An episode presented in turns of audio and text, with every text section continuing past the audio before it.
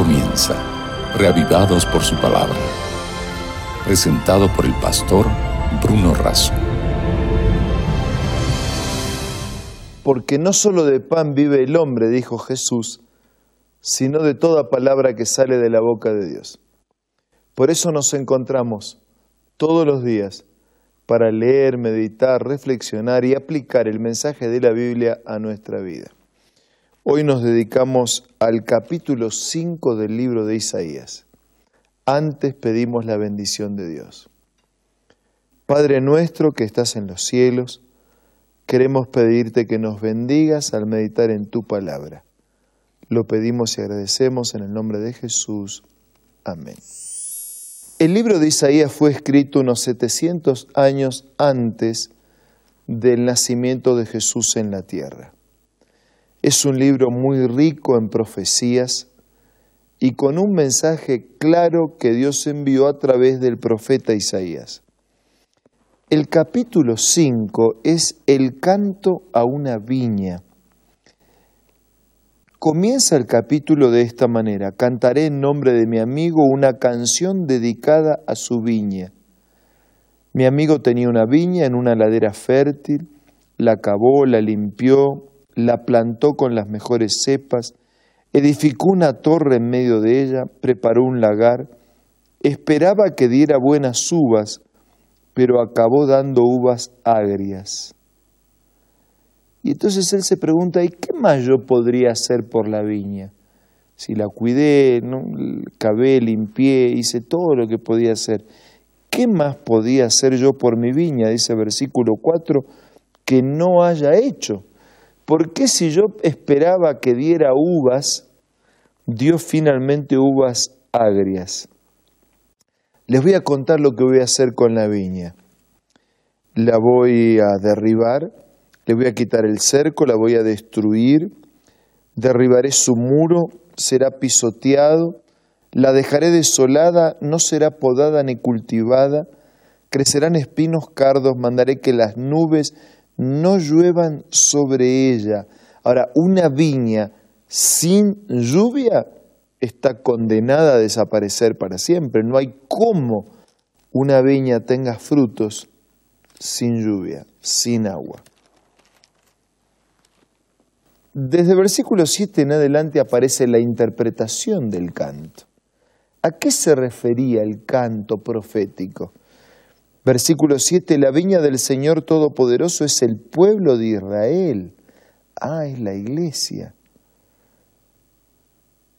Y él esperaba justicia, pero encontró ríos de sangres. Esperaba rectitud, pero encontró gritos de angustia. La frustración de un Dios que tiene un pueblo especial para que le ame, a quien le brindó todas las cosas y ese pueblo no es recíproco al accionar de Dios. Entonces ahora comienzan seis ay, ayes, maldiciones contra los explotadores de la viña. Versículo 8, hay de aquellos que acaparan casa tras casa, que se apropian de campo tras campo hasta que no dejan lugar para nadie más. Versículo 9, el Señor Todopoderoso me ha dicho al oído, hasta las casas quedarán desoladas. No habrá quien habite en las grandes mansiones. Tres hectáreas de viña solo producirán un tonel y diez medidas de semilla darán tan solo una. O sea, poco fruto, fruto. Segundo hay, versículo 11 en adelante. El primer hay condena la avaricia. El segundo hay condena la adicción.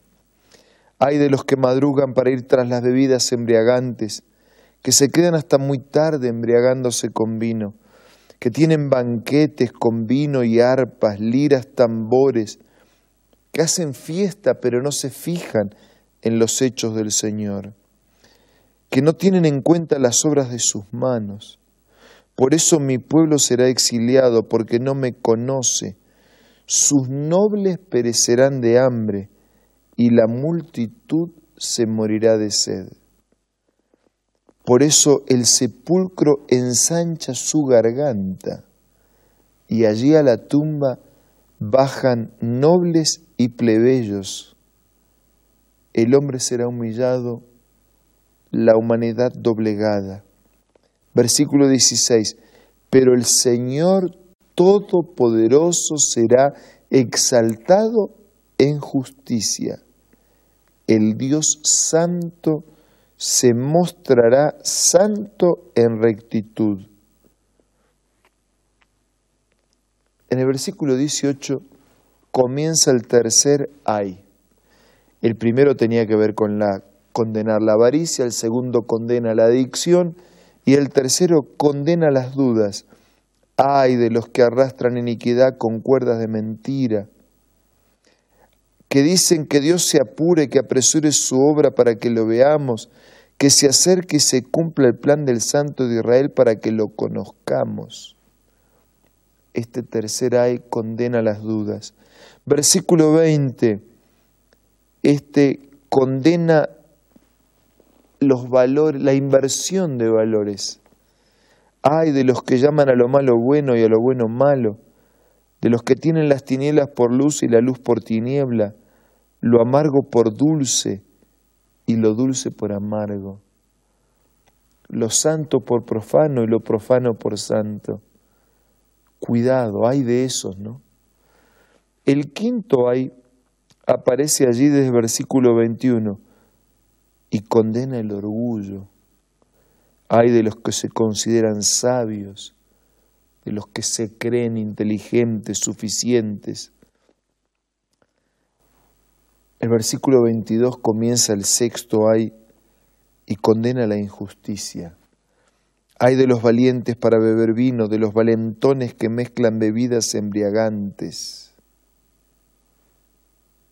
Hay de esos que viven practicando injusticia. El versículo 25 dice, por eso se enciende la ira del Señor, se levanta la mano y golpea. La ira del Señor es la justicia de Dios, no es, no es un Dios enojado, es un Dios que no tolera la persistencia en el pecado y la injusticia de la humanidad y actúa, interviene haciendo justicia. Por eso dice después en el versículo 30, en aquel día bramará contra ella como brama el mar si alguien contempla la tierra, la verá sombría y angustiada y la luz se ocultará tras negros nubarrones.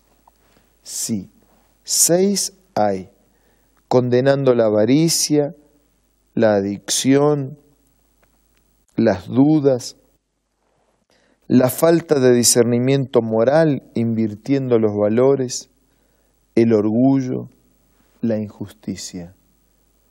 Pero el Dios poderoso y santo hará justicia y lo hará a su tiempo. Dios quiere plantar en el corazón de su vida uvas, pero Dios quiere que su vida produzca esas uvas que Él plantó y no otra cosa. Dios quiere plantar en el corazón de su vida amor, justicia, y Él espera que su vida produzca amor y justicia. Él quiere plantar en el corazón de nuestra vida su verdad, su palabra, su gracia, su voluntad, y espera que nuestra vida produzcan acciones, comportamientos, conducta que reflejan esa gracia, esa palabra, esa misericordia, esa voluntad. Queridos, deje a Dios a través de su palabra, sembrar buena semilla en su corazón y que su vida le ofrezcan al Señor en gratitud los frutos de esa semilla que el Señor ha plantado en nuestra vida. Ahora los invito a utilizar este momento especial para hablar con Dios a través de la oración. Padre nuestro que estás en los cielos, en este momento queremos agradecerte por tu invitación a sembrar en nuestra vida la semilla de la verdad. Te pedimos que nos bendigas para que produzcamos frutos de amor, de fidelidad, de obediencia, en armonía con tu palabra y con tu voluntad.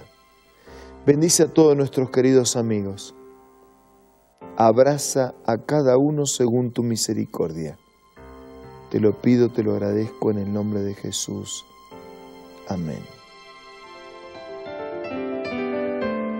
Fue muy bueno estar juntos una vez más. Los espero para seguir juntos en esta caminata, profundizando en la palabra de Dios y en su amor para con nosotros. Si Dios quiere, será hasta mañana. Esto fue Reavivados por su palabra, presentado por el pastor Bruno Razo.